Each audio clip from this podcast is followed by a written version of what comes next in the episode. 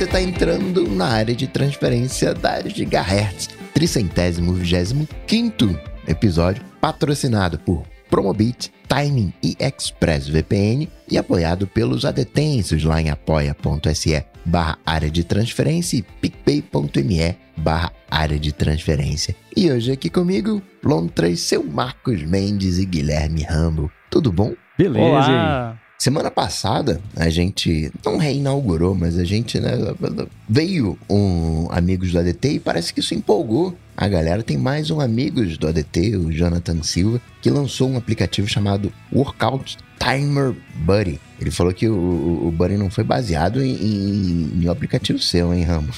Embora ele o cite né, com frequência como inspiração. A ideia é ser parceiro, né? Ser um buddy de treino é uma solução para você ter mais praticidade e liberdade nos treinos de musculação. Com ele, você adiciona sua série de exercícios no seu iPhone e acompanha tudo direto no seu Apple Watch durante o treino. O aplicativo também tem um timer que ajuda a manter a intensidade, controlando o tempo de descanso certinho. Chega de papel e iPhone na academia, né, com o aplicativo do Jonathan. Você leva tudo no seu pulso. Ele fez como um uso pessoal mas depois de usar alguns meses, viu que né, servia, cabia como um aplicativo para a loja. Muito bom. E, vale deixar claro aqui que esse lance de chamar as coisas de alguma coisa Buddy não fui eu que inventei, né? Então não precisa se explicar, tá, tá liberado. Não, não vou fazer que nem a Apple que tentou fazer trademark do i na frente das coisas, né? Uhum. Ah, o OpenAI que quer fazer o trademark do GPT também. Pois é. Muito bom. Mas o que eu acho legal é que é a segunda vez que a gente vê, na segunda semana seguida, na verdade, fiz um app para mim e fiquei tão orgulhoso e vi que tem espaço e vou lançar. E quem quiser dar uma espiadinha, é claro que eu vou deixar o link aqui na descrição. Eu mesmo vou experimentar, porque tem coisas que eu achei bacanas aí. Porque eu, eu, os treinos que eu faço são com personal, mas ele curiosamente se machucou e precisou ficar um tempo aí fora de combate. Ele fez ali um treino bacaninha para mim. E mesmo quando a gente faz por lá, de uma semana para outra, a gente esquece, putz, eu comecei levantando a primeira série aqui do, sei lá, supino, você foi com 40 semana passada ou com 30? Não, não. Então, essas pequenas anotaçõezinhas assim, se der para colocar esse plano de treino, que eu já vi que dá, na verdade, aqui pelos, pelas capturas de tela aqui da App Store, e aí dentro de cada um você colocar as repetições, né, que ele tem também, as séries repetições e tem observações. Em observações, colocar, putz, a primeira série foi com 50 quilos, a segunda com 55. Isso vai ajudar muito a manter esse controle. Enfim, para quem está fazendo esse tipo de treino, né, de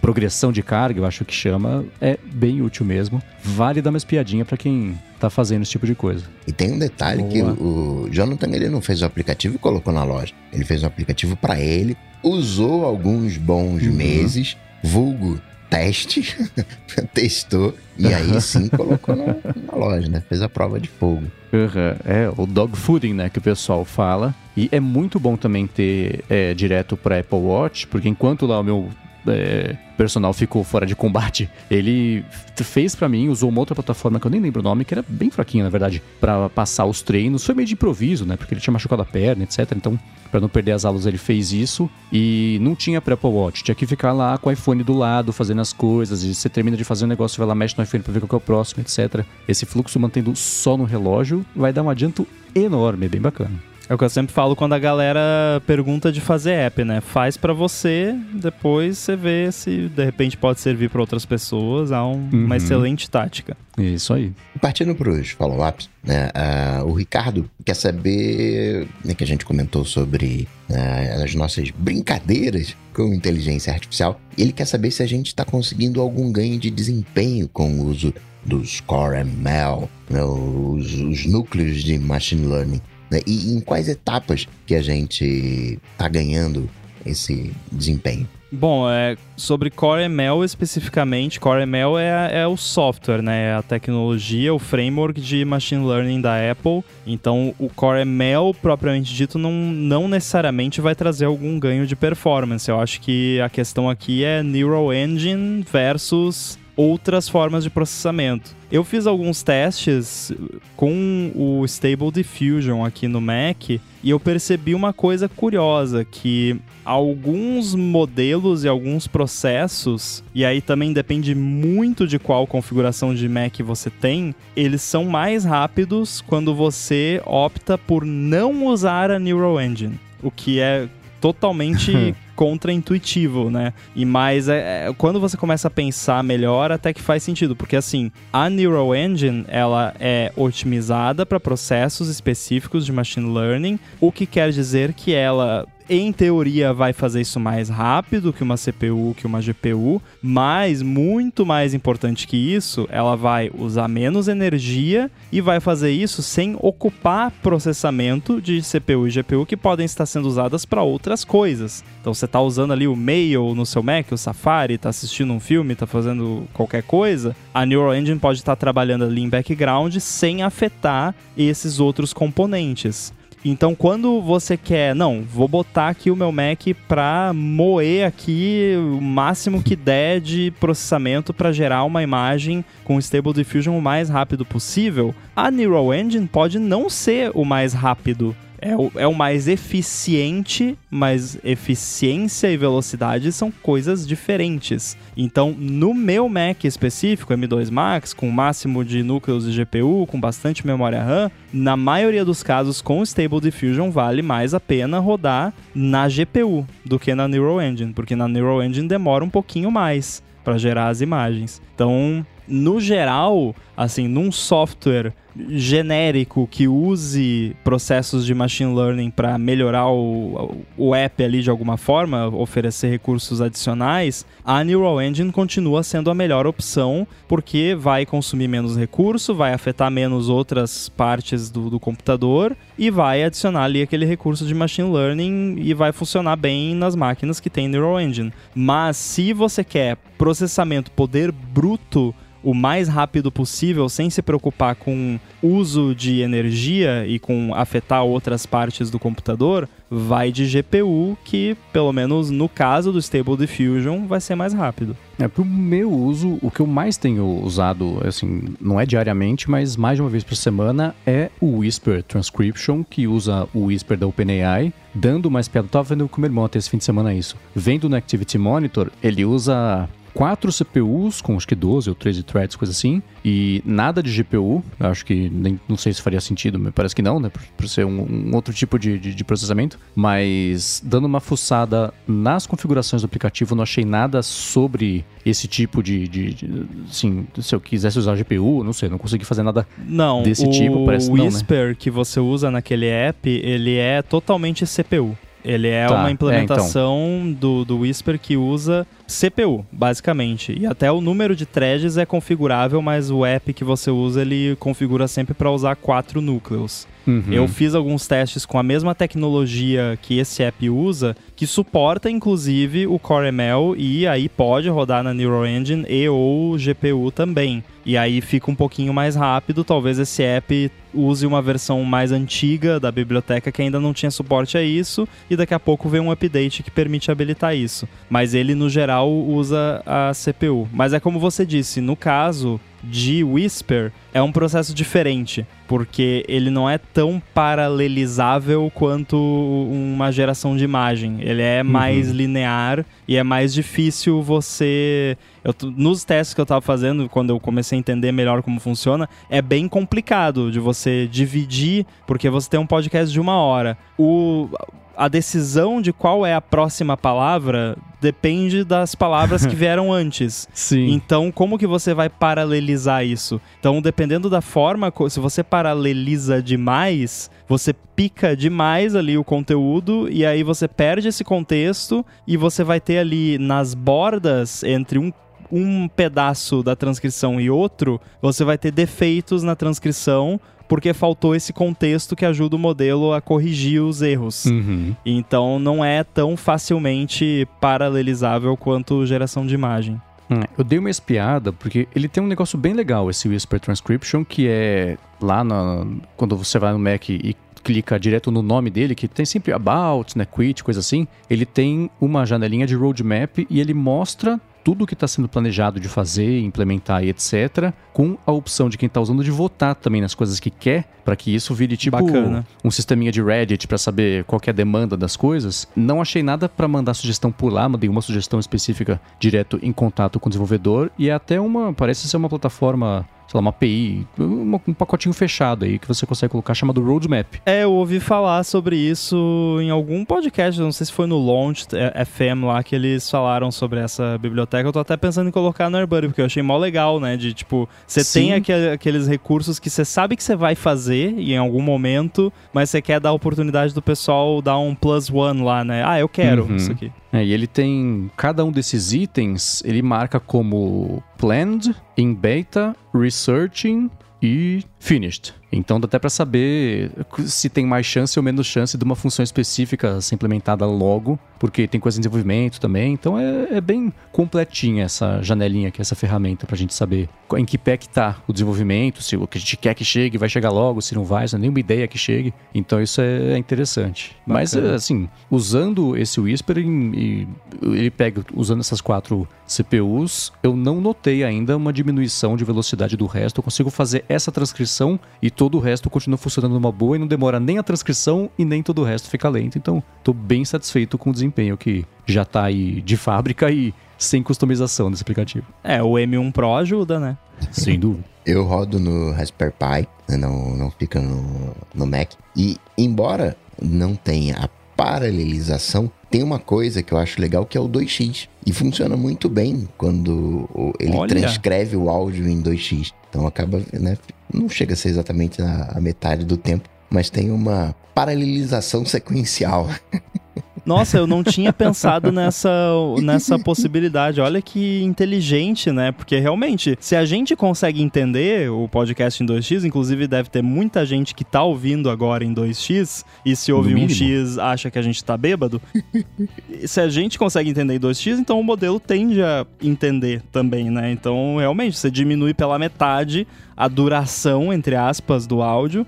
Boa, bem, bem pensado, não tinha pensado nisso mesmo. Agora, também desse papo de IA, uma coisa que o Rambo até me mandou faz uns dias foi uma matéria sobre as pessoas usando os chatbots de IA para escrever reviews na Amazon. E chega isso tanto em review quanto até em prova de escola também.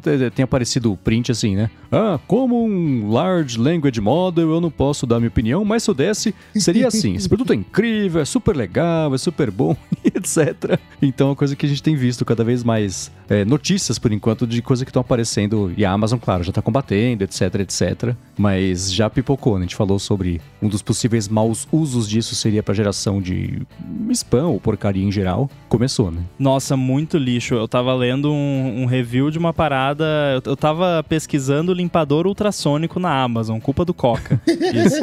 Não É, pesquisa, não pra limpar os pesquisa. óculos. Não pesquisa. Gilete, É. né? De barbe... Ah, maravilhoso, assim. Merece um podcast. Pô, Merece mais um podcast. Aí eu tava. Tava lendo lá reviews, né? Óbvio, que é o que você faz quando você olha lá na Amazon. E aí eu tava lendo review, eu tava. Não, mas isso aqui tá muito com cara de. Porque. E aí eu já deixo a dica de como você detectar isso. Tipo, repetindo muitas vezes a mesma coisa. Porque o nome do produto é, sei lá, limpador ultrassônico que limpa muito bem. Digamos que é esse o título na Amazon.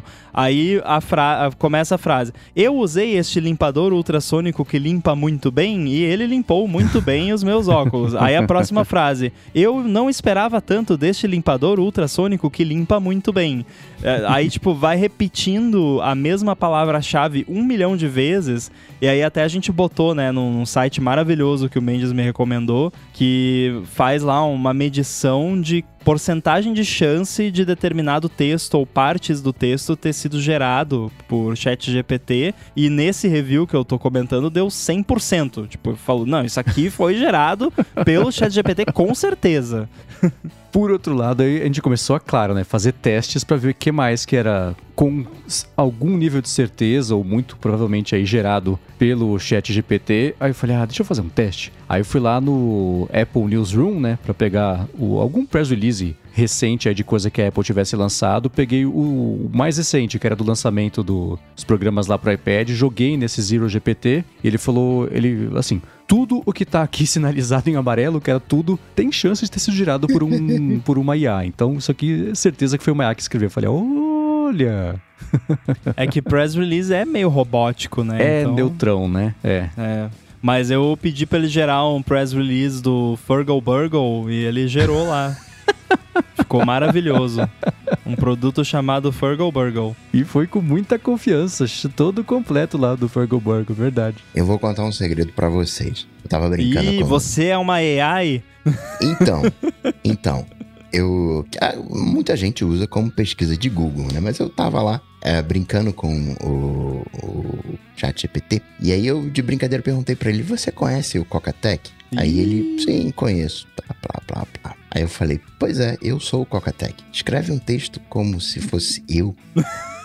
e a partir daí eu fui refinando o processo. Foram meses fazendo isso, né? De definir o prompt. O meu prompt do que, que do que, que é, o, o que, que é o Cocatec, né, as comunidades, os cursos e, e tudo. E funciona maravilhosamente bem. Tem outros passos também, mas de definir a persona, né? O, o, o, ser humano que você é. Olha, textos que eu escreveria. E aí você fica só de flanelinha de, é de, de, texto. Você fica, não, não, não, capricha mais nas emoções. Mais analogias. Tá faltando analogias aí. Bota mais analogias. Pega o saleiro de analogias.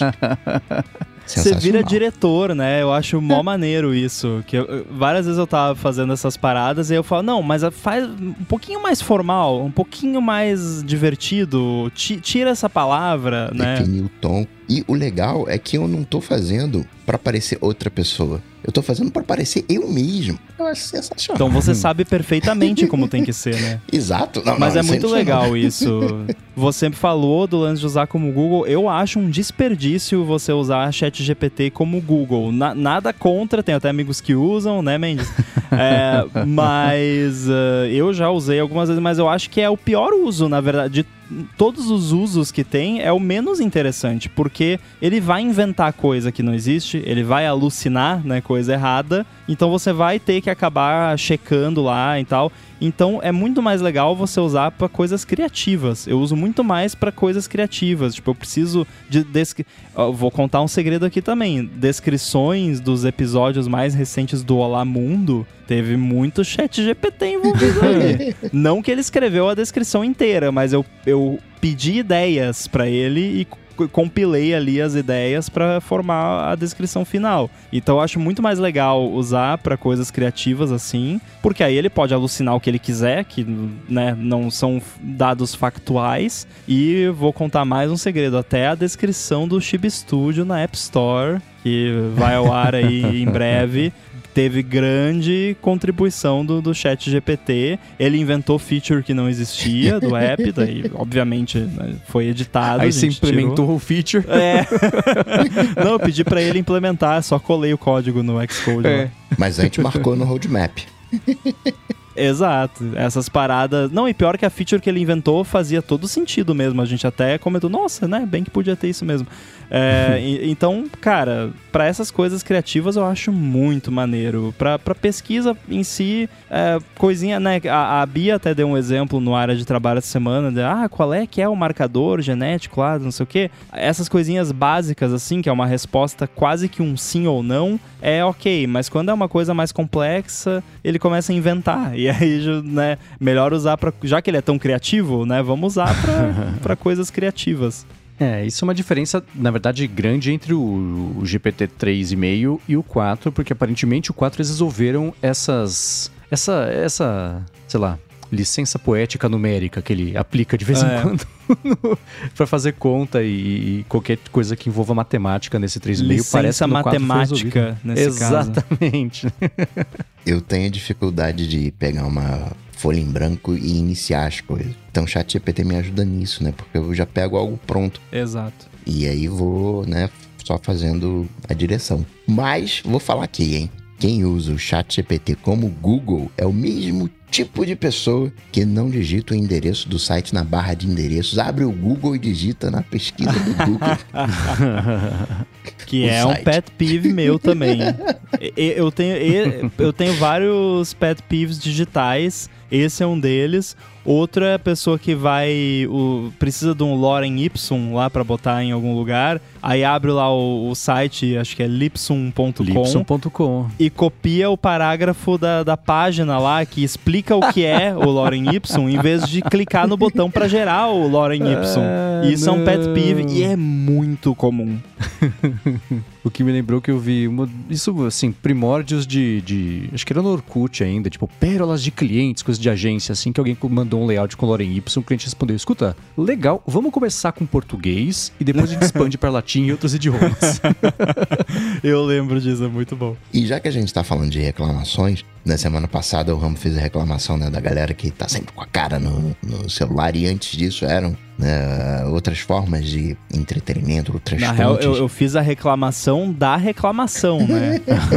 O Edelmar Malta disse que existe uma foto clássica tirada pelo Stanley Kubrick de antes dele ser diretor, em que ele mostra um vagão de trem em Nova York e todas as pessoas estão com a cara no jornal. Ele sempre manda essa foto com quem vem com esse papinho aí de que a tecnologia está nos afastando um dos outros. Essa é a referência do, do- meu comentário, né? Quando eu falo que, não, antigamente era o jornal. É, é isso, é essa foto que eu, que eu me refiro.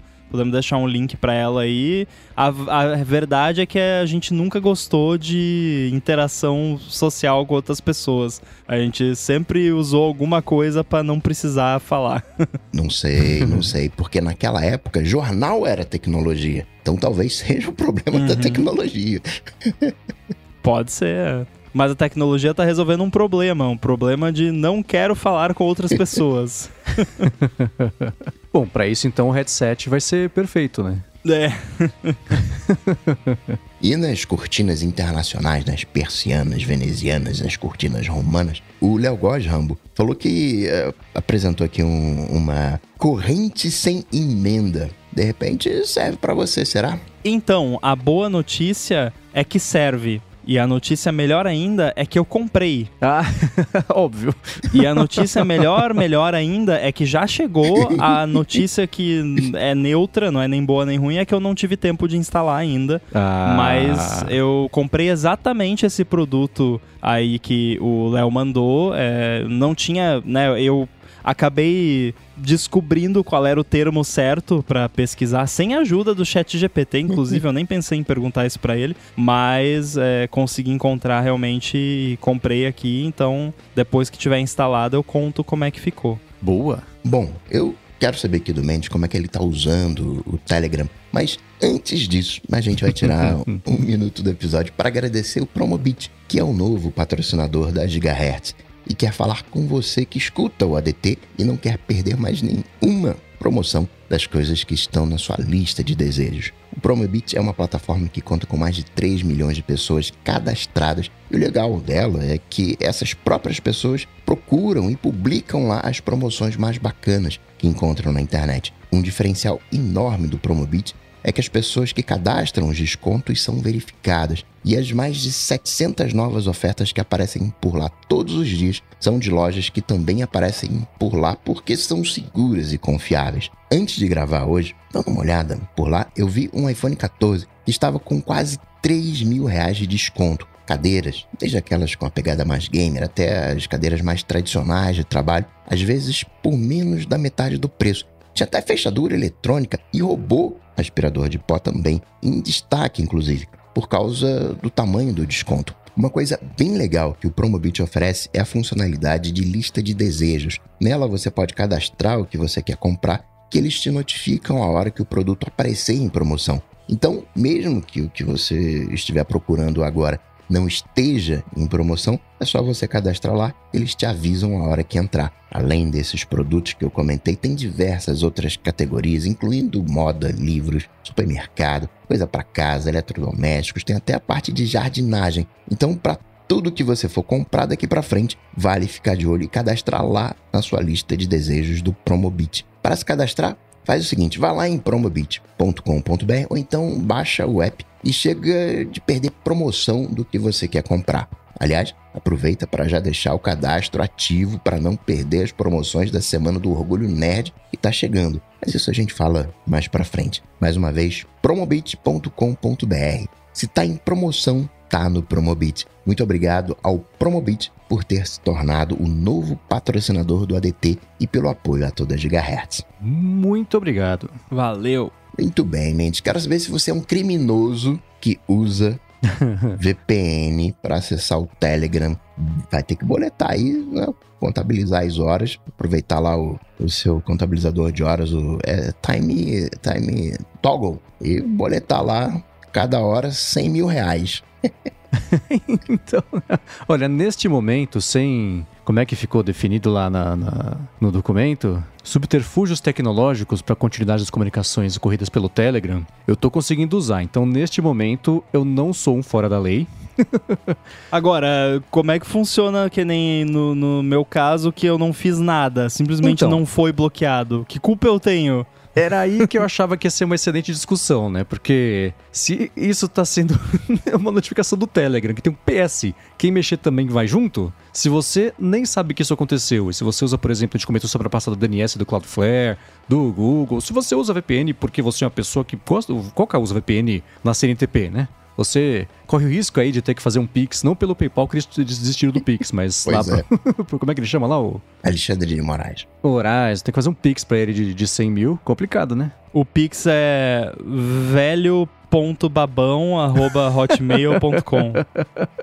Então, o, eu não entendi o que que. Acho que o Durov falou, eu vou causar. É porque tem certas coisas que É. me, me parecem óbvias, né? Ele, ele sabia que ia tomar um, um, né, um tapa, né? Mas, né? O cara não chegou onde chegou sem, sem saber disso. Ainda mais na semana passada que o Google e a Meta tinham aprontado, foi lá e o Telegram mandou uma mensagem para todo mundo contra né, o PL 2630. E aí, né, o o Moraes, ministro do Supremo, falou: ó, tem que apagar essa mensagem, tem que mandar uma nova mensagem. Né, dizendo por determinação do Supremo Tribunal Federal e né, se retratando de alguma maneira. E se não fizesse isso, né, ia ter uma, uma multa de 500 mil reais por hora e uma suspensão por 72 horas. E o, quem usasse subterfúgios, isso eu- que nem essa é mesma descrição do ano passado. Quem usasse de subterfúgios pagaria 100 mil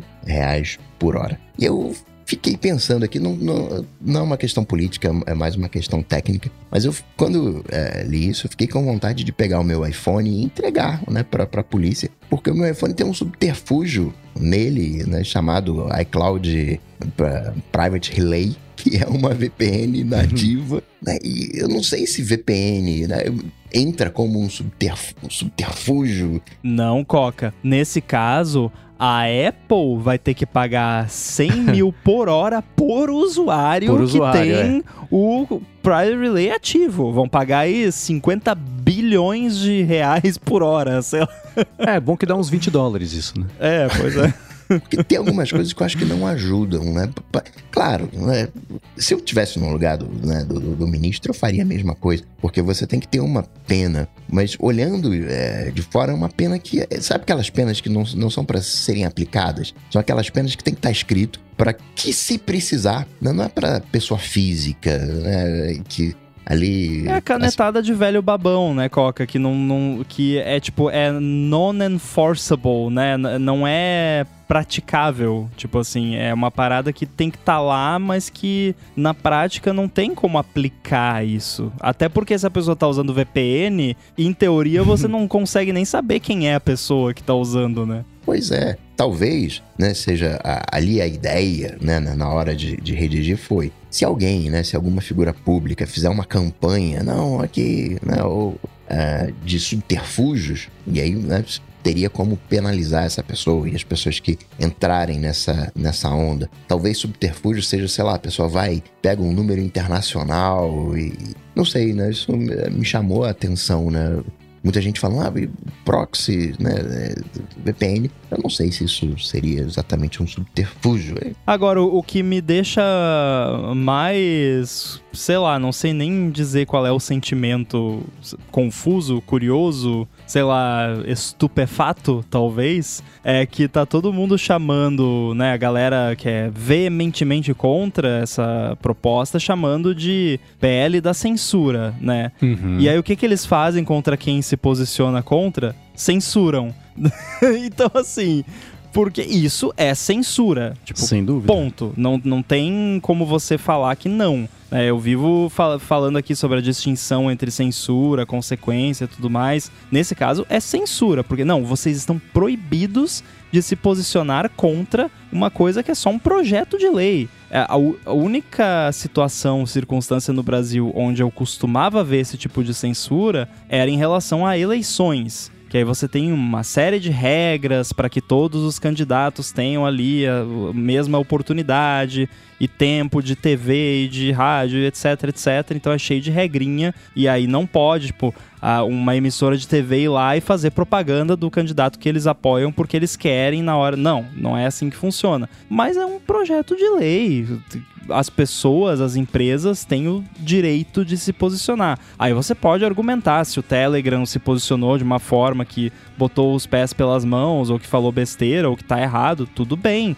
Isso faz parte da democracia. Agora, não, a empresa não pode se posicionar, é proibido. Aí eu já acho, né, que tá dando munição aí para quem chama isso de PL da censura, porque você está censurando quem se posiciona contra. Eu acho que seria muito mais interessante você apontar por que quem está se posicionando contra está errado. Se você tem argumentos para isso e se você de fato acredita que está errado, né? Aí se o Telegram falou coisa errada ou exagerou na resposta, se o Google, não sei o que, se é lobby, isso é outra discussão, isso a gente pode conversar. Mas eu acho que direito de se posicionar, tanto as pessoas como as empresas devem ter. É, essa é uma daquelas situações em que tá todo mundo errado e não dá para defender ninguém, né?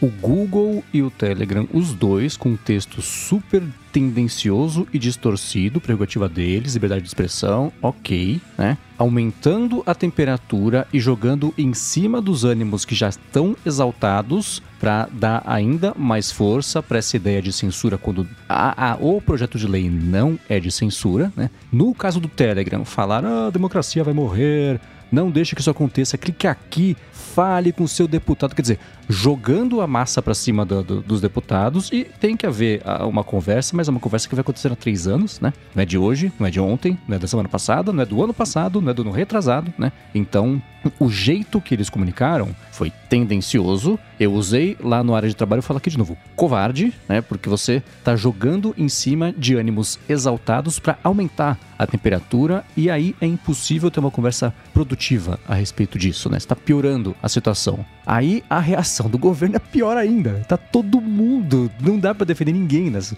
Será que a ideia não foi justamente essa, né, por foi, parte do dúvida. Telegram? Vamos incendiar aqui o negócio porque a gente sabe que eles vão agir dessa forma, que nem a Sim. Epic com o negócio da Apple lá, né?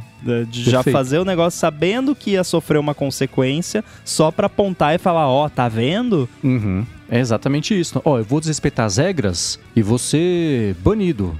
Quer ver o que vai acontecer? Desrespeito é óbvio que isso é bonito. Você falou que ia acontecer, sabia que ia acontecer? Você queria que acontecesse. Aconteceu. Parabéns, conseguiu. Então, é, é, é, claro que eles sabiam porque teve esse negócio do Google na semana passada e o Google também sabia certamente que isso ia acontecer porque eles nasceram ontem, né? Não é a primeira vez que esse tipo de coisa acontece. Agora, tanto no caso do Google, do Google foi uma, a justificativa não fez o menor sentido. Estamos defendendo a liberdade de expressão e vamos censurar porque não é censura, é liberdade de expressão.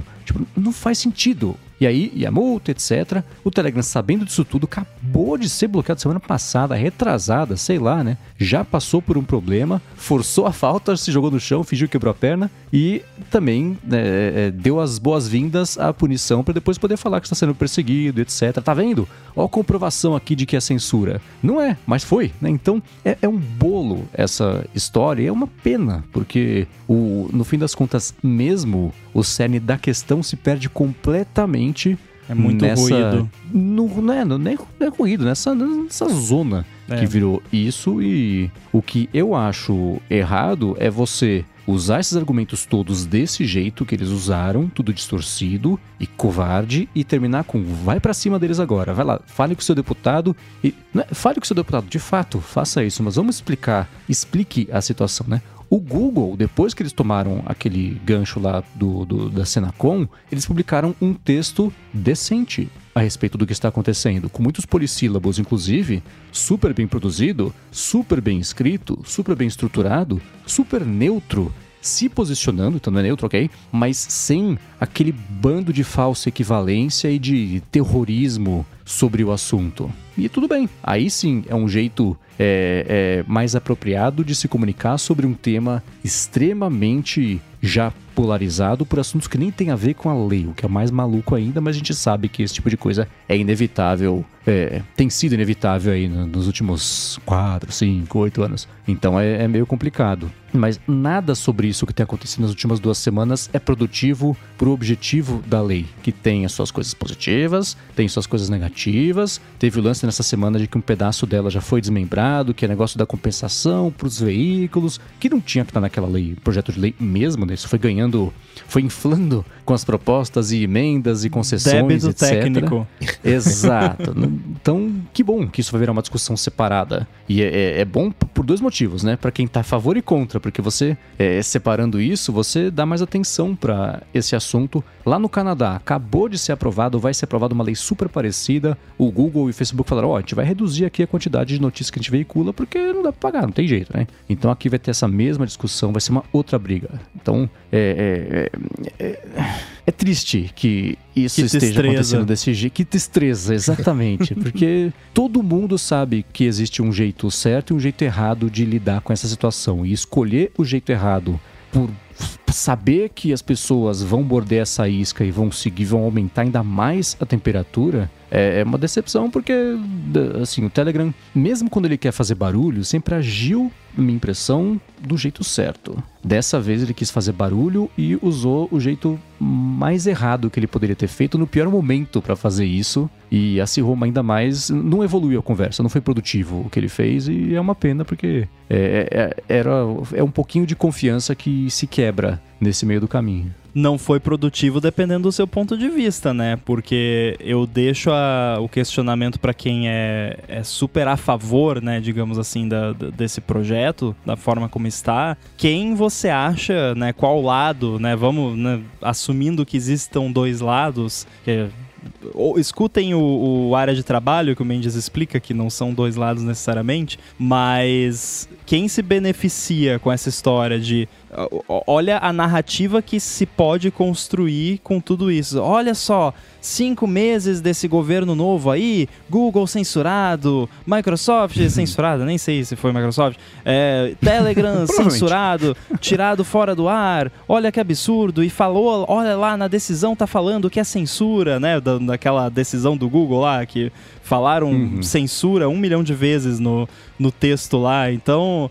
quem que tá se beneficiando com essa reação de simplesmente vamos tirar tudo do ar pra ninguém ver? Eu acho que é a galera que é veementemente contra. Sendo que Uhum. esse projeto de lei nem é de agora, é de 2020. Então, 2020. não, né, não, não é nem questão de não, esse governo agora. Não, esse aí já existe há mais tempo. No geral, acho que todo mundo aqui é a favor do projeto, talvez não com aquela é, redação, né? Quer mexer uma coisinha ou outra. Eu, por exemplo, eu acreditava que né, um presidente de um país deveria falar o, o que quisesse, que está previsto no projeto com a imunidade parlamentar. O, o Mendes era contra. E hoje eu sou meio contra, eu tiraria esse- essa parte. Porque o cara vai lá vai lá no Twitter, por exemplo, e fala alguma coisa. Vai ter uma discussão. E aí vai ser imunidade para todo mundo, né? Todo mundo vai poder falar sobre, sobre aquele tema, né? Não vai ser só o, o cara falando e estanque. Né? Tem um conjunto de Olha, eu até defenderia isso se fosse realmente só presidente. Agora, parlamentar é muita gente, né, Coca?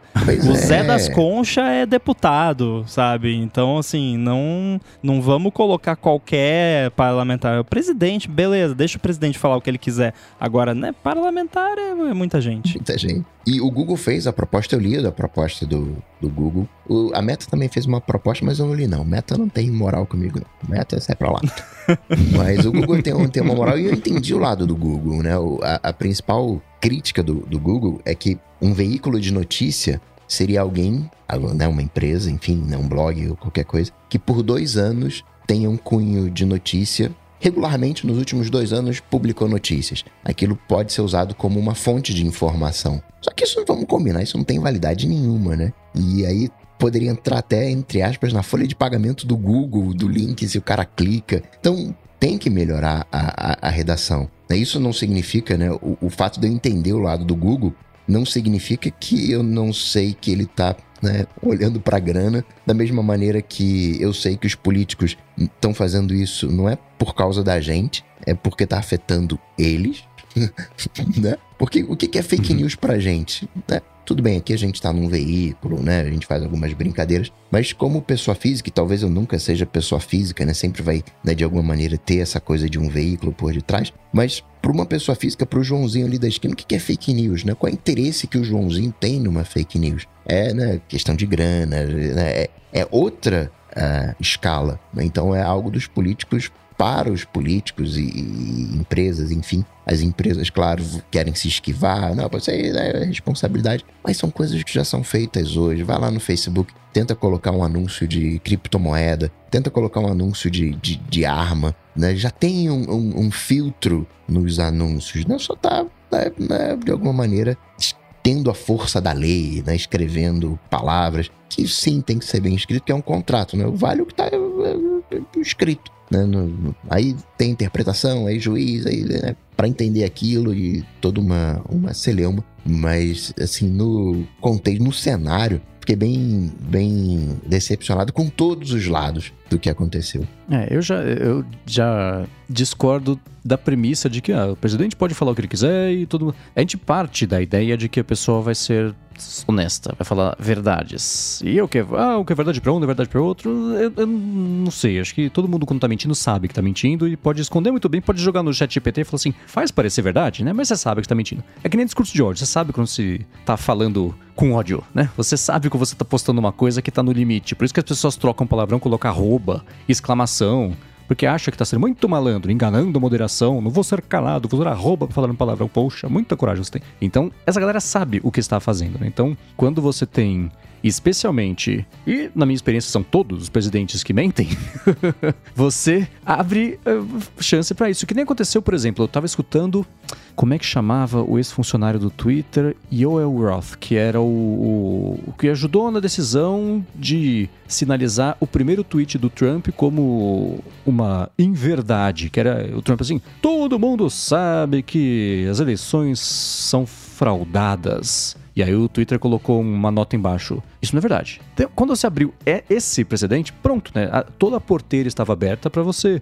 não punir por quem tá. E assim, mesmo que as eleições fossem fraudadas, todo mundo sabe? Não sei. Eu não sabia. Então, já não é verdade isso, né? Então, quando o Twitter fez isso pela primeira vez, depois pela segunda, pela terceira, pela décima, pela vigésima, a gente se acostumou com a ideia de que, não, pessoas em cargos de liderança, elas têm uma certa elasticidade é, é de, moral e do que elas podem falar ou não e sofrer consequências ou não. Quando, na verdade, eu acho que não. Pessoa tem, tem mais responsabilidade, deveria é, ter uma, uma guia muito mais curta de comportamento porque elas têm um impacto muito maior do que a gente, né? Então a, a régua moral deveria seguir isso aí. Então não acho que o presidente deveria ter mais, é, é, sei lá, elasticidade do, de, de, de cumprir regras ou não de sites. É todo mundo igual. Mas tirando esse pedaço, eu concordo com a intenção da lei do, do, do PL.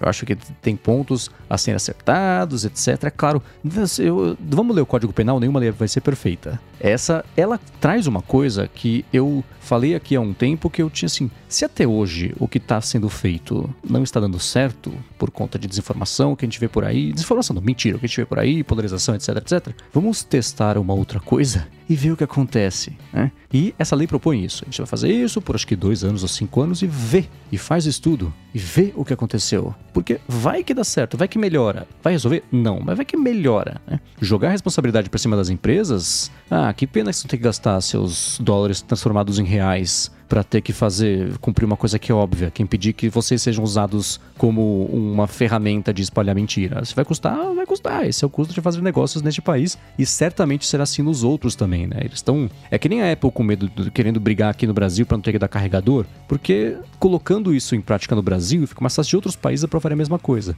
O Brasil aprovando isso e no, no PL tá lá. Veja bem, isso não é uma invenção nossa. Nos Estados Unidos é assim, assim, assim, assim. Na Europa é assim, assim, assim.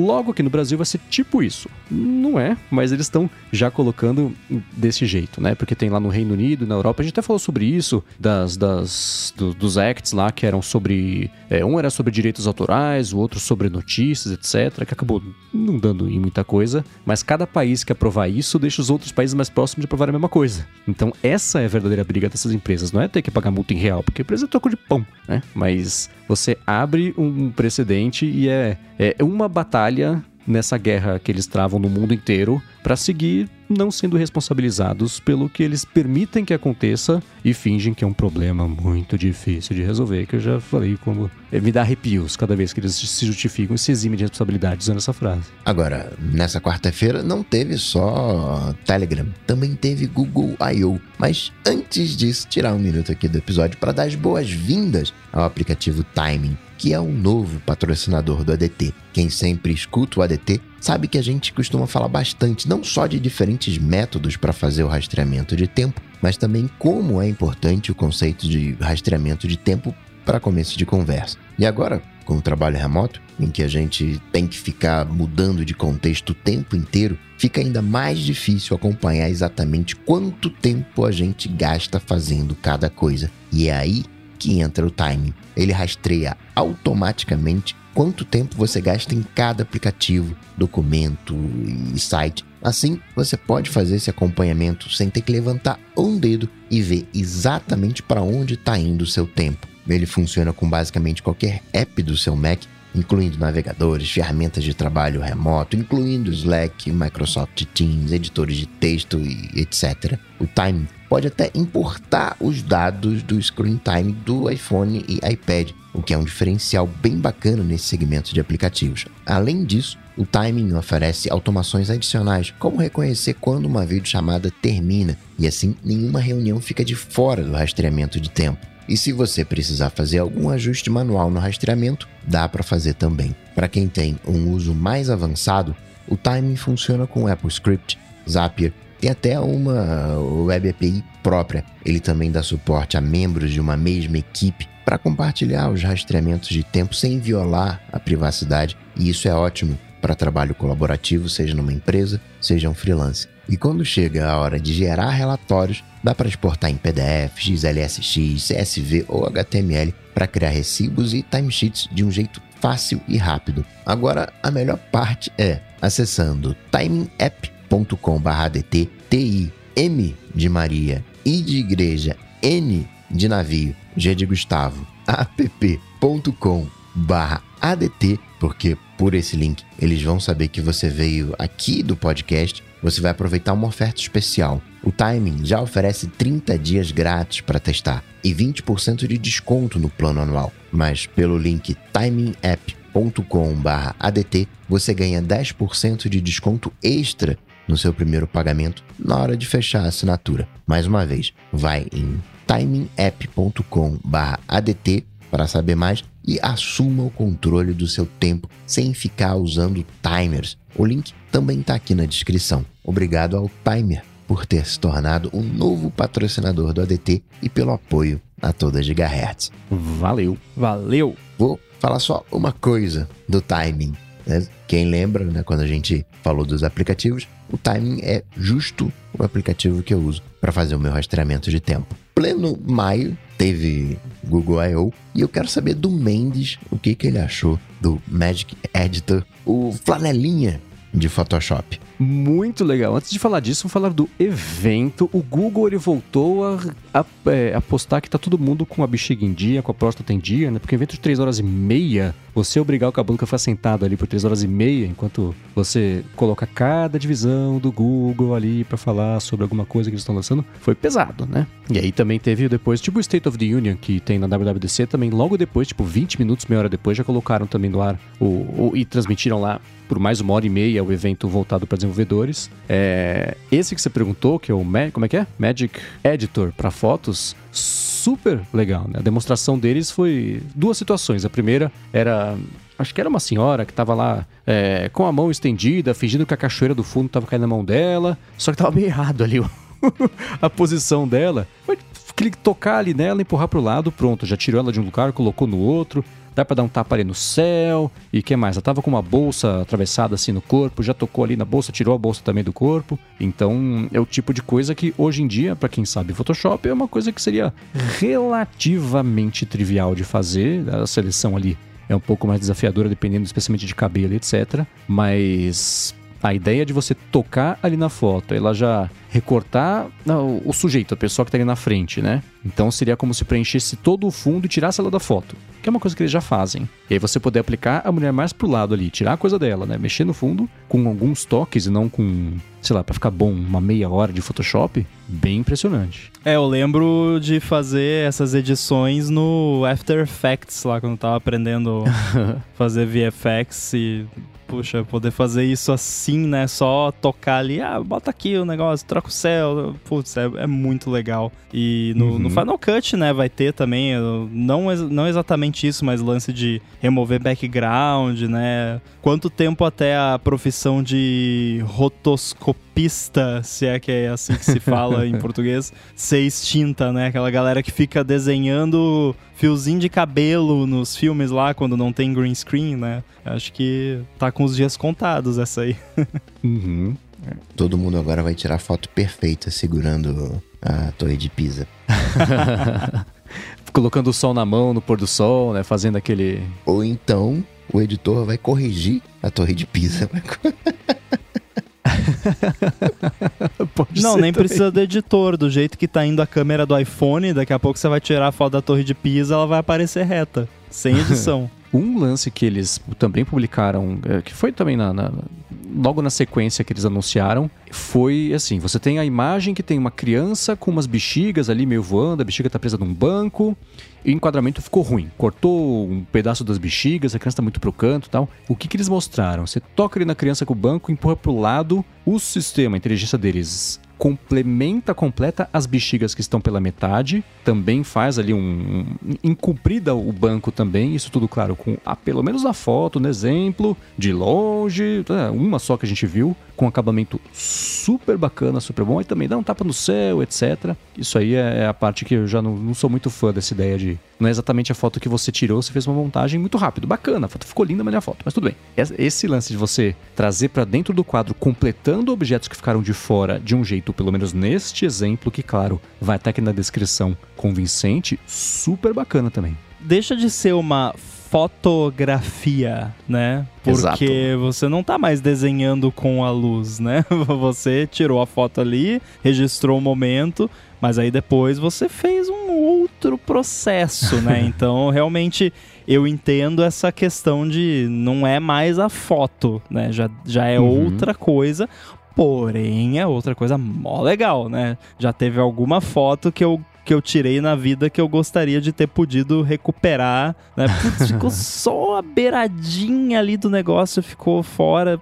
Ah, se eu pudesse só, né? E aí, live fotos no iPhone às vezes ajuda um pouco com isso, né? Se você tem o, a Sim. parada ativada, você ajusta um pouquinho ali, deu uma tremidinha, já resolve. Mas é legal, né? E não é assim, tipo, claro que a aplicação da tecnologia é incrível, mas é uma parada que, com, a, com tudo que a gente tem visto de, de tecnologia de machine learning e tal, é super de boas, assim, porque é um modelo treinado com um zilhão de, de fotos, então ele sabe como que é uma foto de uma criança num banco, com balões, com uma cidade no fundo, com um muro. Então consegue alucinar o que teria ali né, na foto se ela não tivesse cortada. Ou, ou então tem até a foto correta e pega a foto correta e coloca ali, troca o rosto da criança e faz, faz uma montagem. É, teve uma discussão no ATP sobre isso recentemente, de tipo, é, até que ponto esse. Foi sobre o lance lá da lua, né, da Samsung. Tipo, até que ponto a foto ainda é a foto. E aí eles deram uhum. um exemplo, tipo, ah, digamos que eu tirei a foto lá da minha família, daí tem dois filhos lá e um dos filhos piscou na foto. Daí o negócio vai lá e edita a cara da criança pro olho ficar aberto. Aí já é meio creepy, né?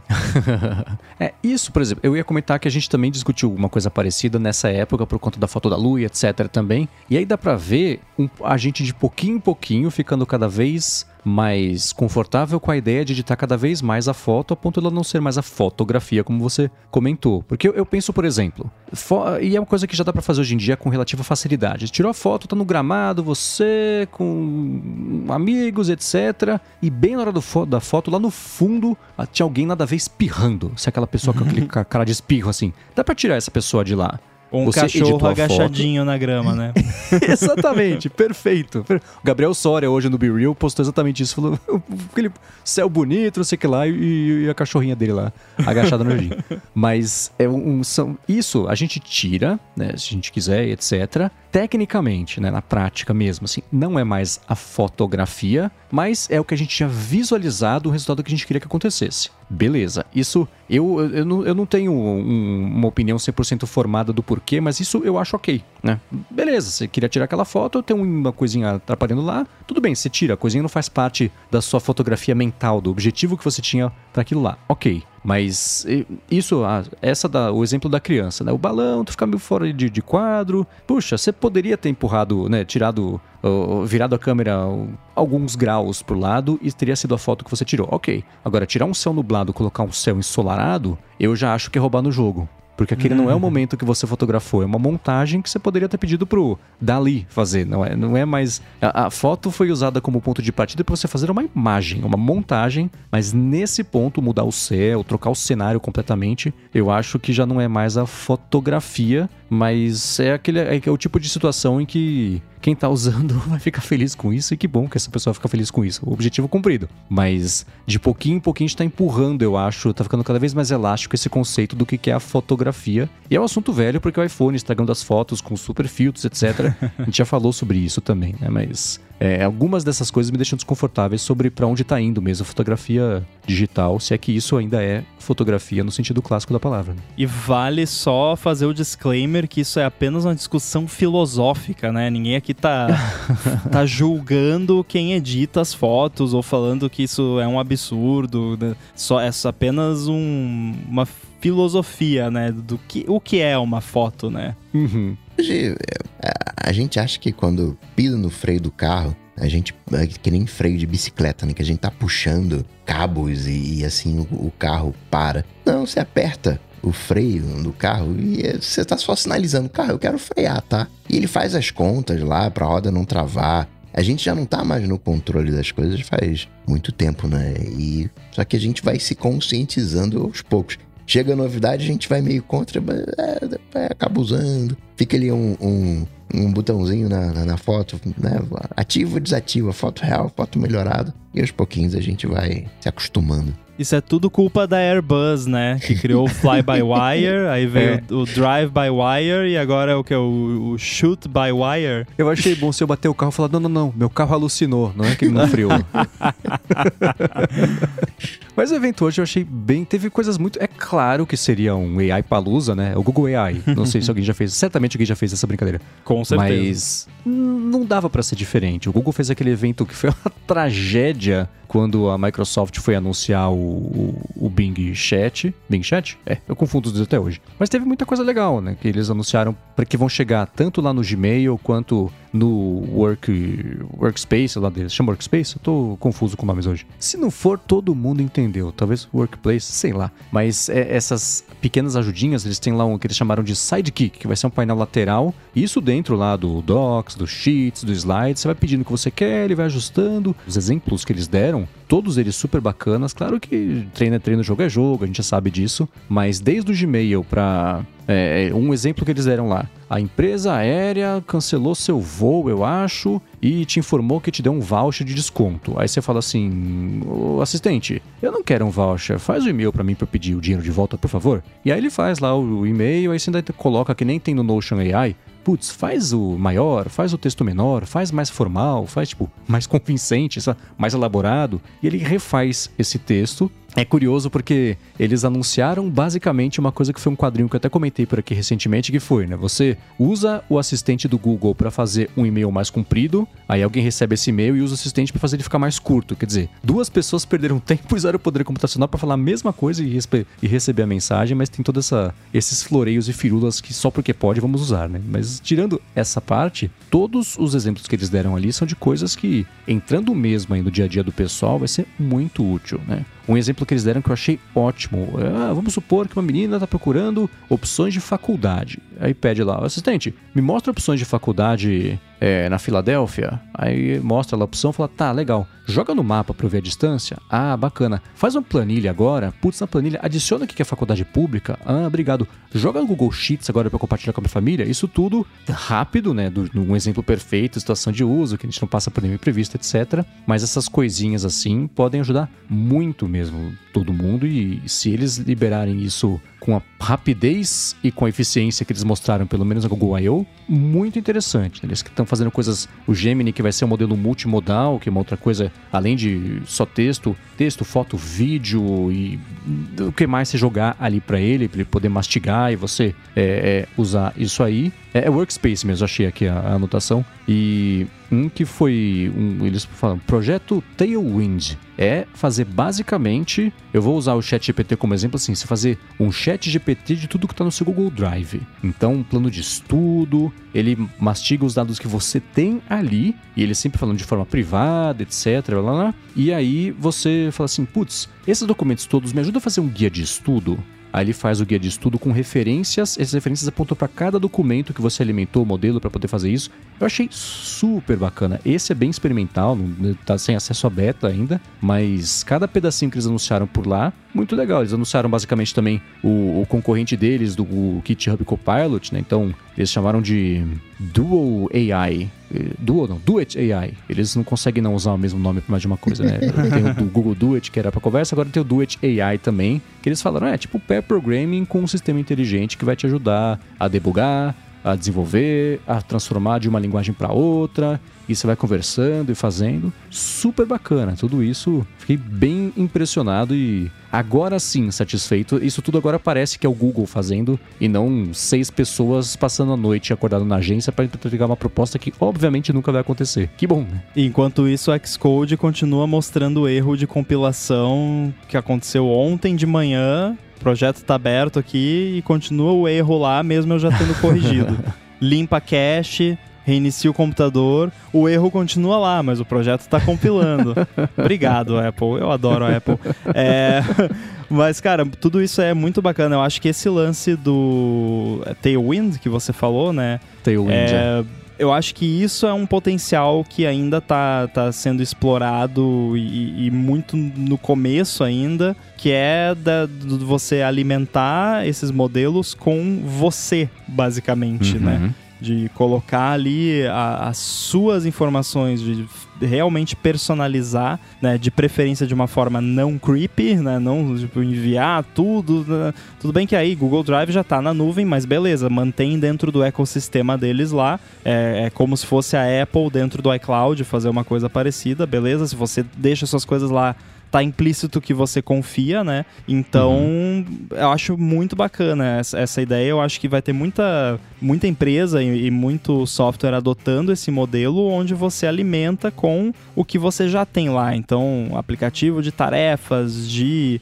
agenda, calendário, de, sei lá, diário, tudo que é tipo de, de coisa que você alimenta com muita informação sua, você vai começar a poder fazer perguntas e, e formatar e reescrever e usar esses modelos para basicamente manipular os dados seus e não ficar fazendo pesquisa de Google, como a gente falou anteriormente. Quando eu vi, eu falei, caramba, vou pegar os meus dados da Evernote e jogar para o Google Drive, mas não sei se o Google tem essa moral comigo. Mas o Google fazendo abre portas para outras empresas fazerem também, né?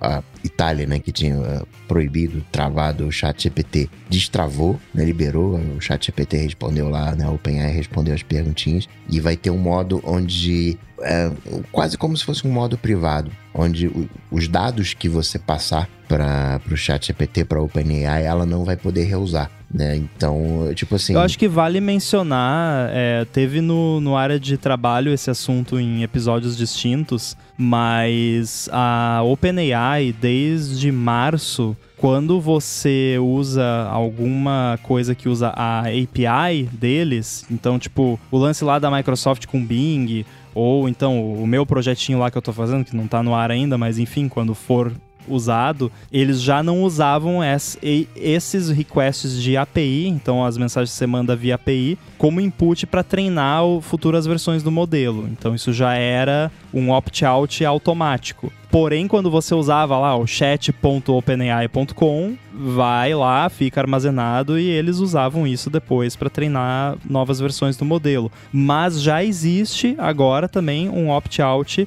para que mesmo você usando lá no chat.openai, ele não usar mais as suas informações para treinamento de modelo. Então, qualquer usuário de qualquer parte do mundo pode entrar lá e, e optar para não acontecer isso. Então, esse modo anônimo, né, de, de certa forma, já está disponível. E que bom, né?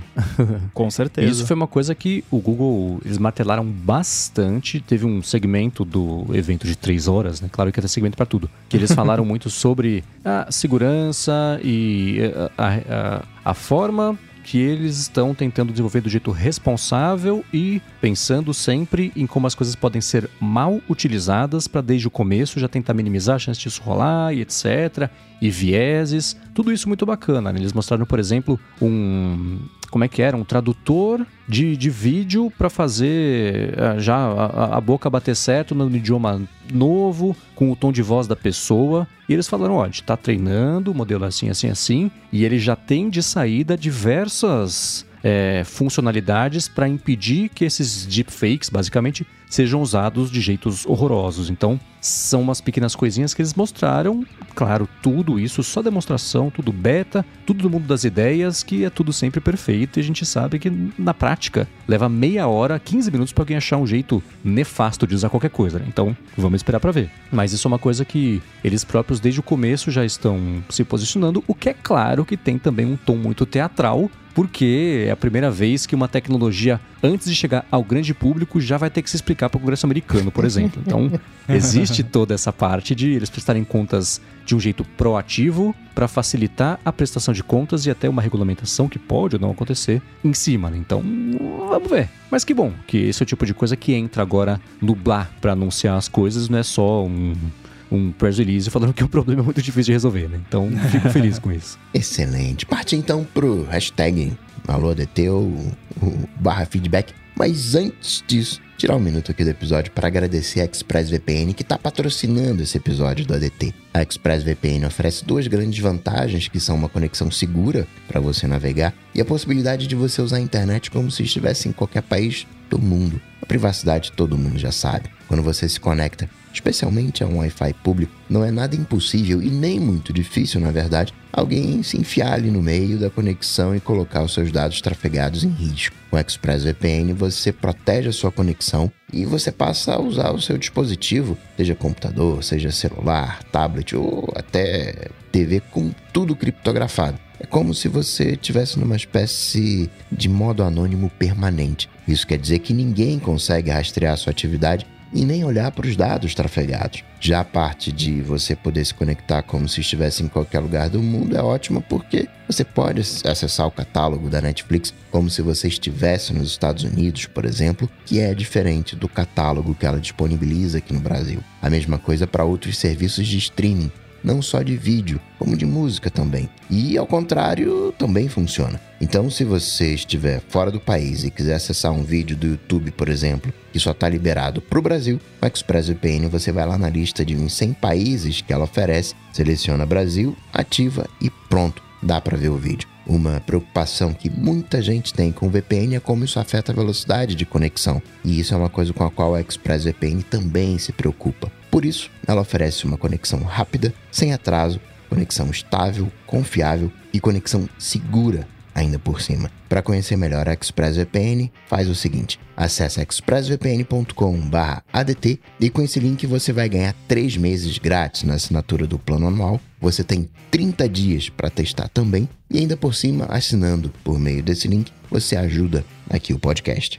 Então acessa lá expressvpn.com/adt, garante seus três meses de graça na assinatura do plano anual e começa a navegar pela internet de forma segura, sem ninguém bisbilhotando o que você faz. Muito obrigado ExpressVPN pelo patrocínio do ADT e pelo apoio a toda Gigahertz. Valeu. Valeu! O Danilo Requena tem uma dúvida, olha só, sobre VPN. Ele hospedou um servidor VPN na Linode com o objetivo de conectar e assistir conteúdo de streaming de fora, mas não sabe muito bem como funciona o sistema de pagamento da Linode. Tipo, se eu ficar conectado muito tempo lá, o valor vai ficar uh, maior do que uma NordVPN, por exemplo? O que, que a gente acha? Olha, isso vai depender do plano né, que foi contratado e o, o Linode, né, disclaimer, já patrocinaram aqui o ADT, talvez patrocinem novamente no futuro, mas tomara. eles têm, tomara, né, que, a, que a gente gosta do pessoal do Linode, mas eles têm, é, no caso deles, os planos são bem definidos, então você contrata lá um pacotinho fechado de tanto por mês, você tem isso aqui de RAM, isso aqui de CPU, isso aqui de armazenamento. E dentre esses números inclui a quantidade de tráfego que você pode trafegar por aquela instância mensalmente. Então, pegando como exemplo o mais barato, que é o de 5 dólares por mês, você tem direito a trafegar até 1 terabyte por mês. Então, se você passar disso, aí eu não sei exatamente como é que funciona, se eles cobram ali um a mais ou se simplesmente para de funcionar. Agora, aqui em casa, eu acho que não tem um terabyte de tráfego por mês a casa inteira. E, então eu acho que se eu fosse usar uma VPN própria, né, hospedada no, no Linode, esse plano básico já seria o suficiente. Então é só uma questão de você ver qual plano que você contratou e ver lá quanto de transferência que ele te dá por mês. E aí lá no painel de controle vai vai apontar lá, vai ter os gráficos e vai falar, ó, esse mês você já transferiu tanto na, nesse, nessa instância. E se tiver uma cobrança extra, geralmente é irrisório, é tipo assim, um centavo por gigabyte, uma coisa bem baixinha assim, só pra galera não abusar. Mas uh, usando como VPN, acho que um tera por mês, provavelmente para um, um uso normal deve rolar. Eu olhei por, por outro lado, Rambo. Quando eu vejo essas coisas de nuvem e, e, e, pagamento, né? Mais caro, mais barato, eu fico pensando uh, no seguinte: eu usei a VPN um dia só, Rambo. então eu vou pagar só um dia Aí não, né? Aí você vai pagar a máquina que tá lá. Então é um bom ponto também, né? Eu já assumi que você vai usar direto, né? Eu imaginei que uma pessoa que vai se dar o trabalho, né, de fazer essa configuração manual. Às vezes faz, né, que nem aquele lance que a gente falou semana passada ou retrasada de é, fazer aquele hack para instalar o macOS e tal. Às vezes a pessoa faz porque quer aprender, né, então, quer saber como uma VPN funciona e tal, e beleza. Mas é, realmente, se você tem uma VPN que é on demand, que você vai pagar ali pelo uso de fato, aí é uma questão de calcular, né? Você usa o suficiente para valer a pena você ter uma VPN dedicada no seu próprio servidor ou não. Se bem que eu não sei o quão comum é você ter VPNs que cobram on demand. Normalmente é X por mês ou por ano e, e pronto, né? Sim, sim. Eu, eu digo uh, o seguinte, Daniel. Você ligou a máquina da Linode, você tá pagando, né? E vai dentro dos limites, né? Que o Rambo falou, ah, de tráfego de RAM, de, de CPU, de armazenamento. Mas ligou, você vai, vai pagar. Se você ficar o mês inteiro, você paga o valor cheio. Se ficou 15 dias, aí você paga metade. Ah, verdade. Você pode economizar dessa forma. Eu não tinha pensado nesse detalhe também. É uma. É verdade. Olha, porque o, o Linode, eu não tenho certeza, é, não sei se o Coca pode confirmar. O Linode também faz aquele por esquema hora. de cobrança por hora. Uhum. É, então, na verdade, assim, é, o, o, o, preço que eles dão ali na página dos preços é se você deixar aquela máquina ligada o mês inteiro. Mas, na verdade, o preço é por hora. Então, se você não fica com essa VPN ligada o tempo todo, você pode até o, colocar aí, a, a Linode tem API, né? Você pode até fazer um, um scriptzinho lá que dá boot na máquina quando você precisa e desliga quando você não precisa. E aí pode sair bem mais barato, né? É, comecei a ver vantagem aí na, nessa história. Então, é, é uma questão de fazer contas e tal, né? Pode ser um cálculo complicado de fazer, mas eu acho que essa questão de ah, será que vai passar do limite e, e, vai chegar lá uma conta de 10 milhões de dólares na fatura do cartão? Acho que isso, esse risco você não corre. É engraçado que a gente usa, né, o, a gente tem dois clouds de armazenamento que a gente usa para gigahertz e, e sempre rola aquele medinho, né? Ah, será que tá usando demais e tal? E, e aí todo mês você olha lá a invoice lá, tá dois centavos.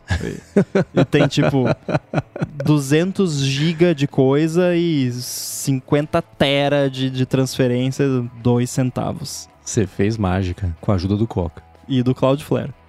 e do Cloudflare. E o senhor anônimo quer saber se tem algum aplicativo ou alguma função nativa no iPhone que você executa para ele expelir água dos AirPods Pro, assim como tem no Apple Watch. A esposa dele lavou o, os AirPods, estavam no bolso da calça. Eles até mergulharam no arroz e parece que tá tudo certo, mas veio a dúvida. Nativo, eu não conheço se tiver. Tem jeitos, mas nativo eu não conheço. Vocês conhecem? Olha, se você considerar o Safari como nativo. Pronto. eu, eu caí uma vez no, no buraco de avestruz e apareceu um vídeo de 10 minutos no YouTube Sound to eject water from AirPods. eu não sei se funciona, né? Embora uhum. eu, às vezes eu tome banho de AirPods, nunca entrou água neles a ponto de eu precisar fazer isso. Então, mas se você quiser testar, mas eu sei que existem apps também. Se você der uma procurada no, no, no chat GPT, né? Ou no Google, né?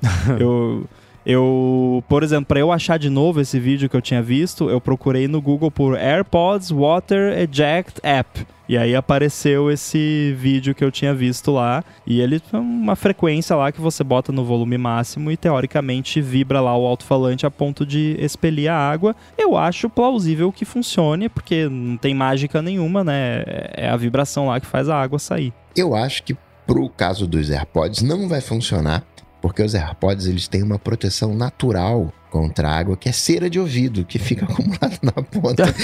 Fio! entrar. Errado não tá, mas fio, exato. Tem que lavar os AirPods com cerumin.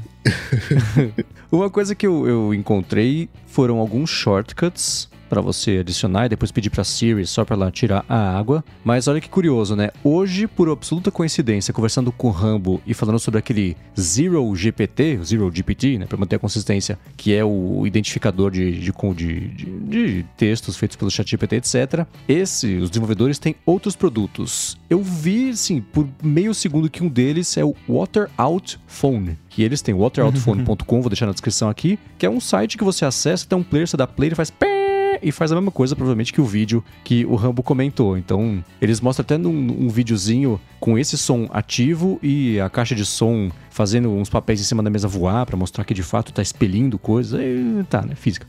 Mas ainda assim pode ser. Uma coisa que eu acho que vale a pena testar também, né, para quem estiver aí encucado com isso, que por exemplo, o ejetor de água do Apple Watch, ele faz um barulho intermitente, faz pu pu pu pu, pu faz pu, e termina. Beleza. Esses barulhos todos, eles são contínuos. Eu imagino que seja mais eficiente você fazer com barulho intermitente, para você expelir um pouco de água, dar um tempinho pro que ainda tá por lá se, se, se juntar de novo para expelir de novo. Então, vale você dar o play e dar o pause algumas vezes nesses vídeos ou nesse player, porque aí eh, pode ser um, um, um jeito mais eficiente, enquanto ainda não tem essa funcionalidade nativa que, poxa, podia ter mesmo, né? Mas. Não, eu vou fazer é uma mágica agora aqui no ADT. Eu vou fazer o seu player de podcast virar um app ejetor de água de AirPods. Então, se você está precisando ejetar água dos seus AirPods, tira eles do ouvido agora, bota o volume no máximo e aguarde 10 segundos.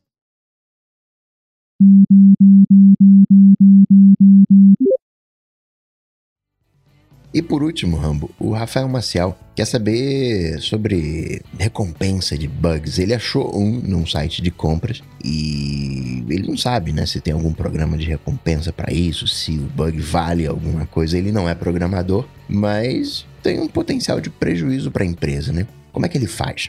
Pois é, bem-vindo, Rafael, ao mundo dos pesquisadores de segurança que tem que lidar com esse tipo de coisa, porque infelizmente muitas empresas, até grandes, não têm um processo muito bem divulgado e ou sequer um processo para lidar com esse tipo de coisa. Então, a dica que eu dou, a primeira dica que eu dou é verifique se o site não tem um arquivo security.txt que a gente pode deixar o link aí nas notas do episódio, é securitytxt.org, se eu não me engano, que explica do que se trata, mas é um padrão que foi inventado pela indústria, que numa, num caminho específico na URL do site tem um arquivo security.txt, que é um arquivo de texto, basicamente explicando o que, que você faz se você encontrou um problema de segurança naquela empresa. Eu acho que o site que você está se referindo provavelmente não vai ter isso, que é um, um padrão meio recente e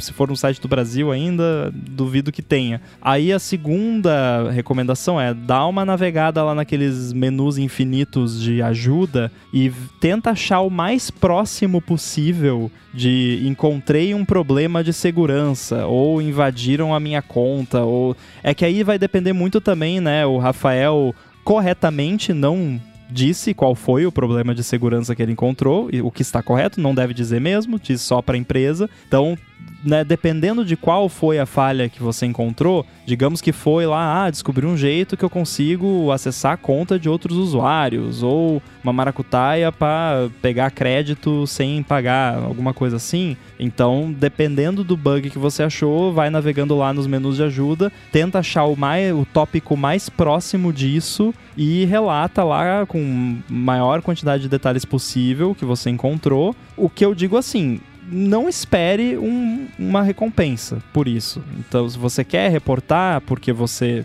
acha importante e se preocupa com. quer que as coisas sejam mais seguras, faça pela sua vontade de tornar as coisas melhores. Não que, tipo, ah, não, a empresa não paga a recompensa, então não vou reportar, não, deixa assim, né? Acho. Aí é meio sacanagem, né? Que, tipo, Acho que o mínimo que você deve fazer, sendo que você já descobriu o problema, é mandar um e-mail para algum lugar que, da empresa que deixe você mandar um e-mail. É, é, a sua responsabilidade acaba aí, né? Você não tem nenhuma responsabilidade além disso. E aí a empresa tem responsabilidade de investigar e, e tudo mais. É, agora, se a empresa não divulga um, um, programa de recompensa, não espere receber nada. E também eu já vi casos de, de pesquisadores que mandam empresa para empresa, tipo, ah, eu descobri aqui tal, tal, tal. Se vocês pagarem uma consultoria de tanto, eu conto para vocês. Eu acho que isso chega muito próximo de extorsão. Então não gosto muito da ideia. Então, se for para fazer isso, não reporta e deixa quieto, né? É, mas, infelizmente, não é um, um, mundo muito agradável de você lidar. Isso, isso eu ainda tô falando do worst case scenario, best case possível, porque o pior mesmo que pode acontecer é você reportar e a empresa te bloquear, te banir, chamar a polícia para você, né? Pode acontecer, né? Então, assim, vê aí, mas é... que bom que você tá tentando fazer a coisa certa. Eu acho, né, o Rafael falou pra gente qual é a empresa, nós não vamos citar aqui porque não é necessário, mas eu acho que pelo tamanho da empresa que você falou, eles já devem ter ali algum traquejo para lidar com esse tipo de, de coisa. Então, dá, dá uma olhada. É, vale dar um Google também. Nome da empresa Bug Bounty ou nome da empresa Segurança, alguma coisa assim que às vezes essas empresas usam plataformas terceirizadas de bug bounty também. Então essas são as dicas que eu tenho para dar. É, eu procurei e não achei. É, pois é.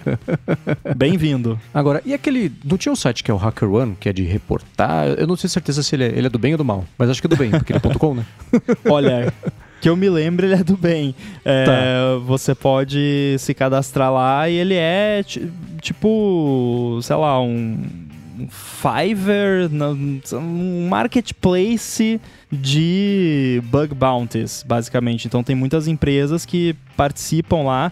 Acho que do Brasil que eu me lembro tinha o, Nubank, se eu não me engano, usava ou usa o HackerOne. É e aí verdade. você se cadastra como pesquisador de segurança lá e, e vai lá e vê. Aí as empresas publicam os critérios, as categorias, até estimativa de quanto eles pagam por bugs e tal. Eu lembro que o Nubank eu olhei não valia a pena, que era uma micharia que eles pagavam. Mas é, dá- vale dar uma olhada no HackerOne. É, talvez olha, né, por esse bug específico, se essa empresa tá lá, mas também, né, de repente procurar lá outras oportunidades, né?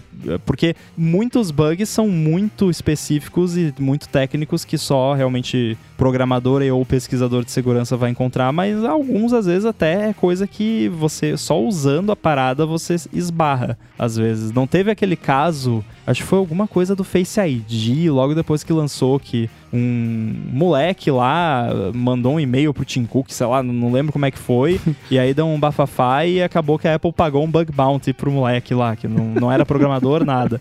Então, a- às vezes você esbarra, né, e, e dá sorte. Com CVE e tudo? Com CVE e tudo. Olha só, hein? Excelente. Agradecer aos apoiadores que nos apoiam lá em apoia.se barra área de transferência e picpay.me barra área de transferência, aos patrocinadores Promobit, Time e ExpressVPN, ao Edu, claro, sempre, que faz toda essa mágica acontecer. E para falar comigo, vocês sabem, só ir lá no Google, bater Coca-Tech que a gente troca uma bola, ou então no Instagram, no arroba coca.tech, manda uma DM. Bom, eu sou MVC Mendes no Mastodon e no Instagram também. Apresento um monte de podcast aqui na Gigahertz e o Bolha Dev, que sai todo dia, toda tarde, na verdade, com notícias de tecnologia. E participo também do Hipsters Fora de Controle. E além disso, escrevo lá pro ifeed.pt. Eu tô lá no Mastodon, no arroba underline inside, mastodon.social e também no Instagram, Guilherme Rambo 2. Valeu. Tudo dito e posto.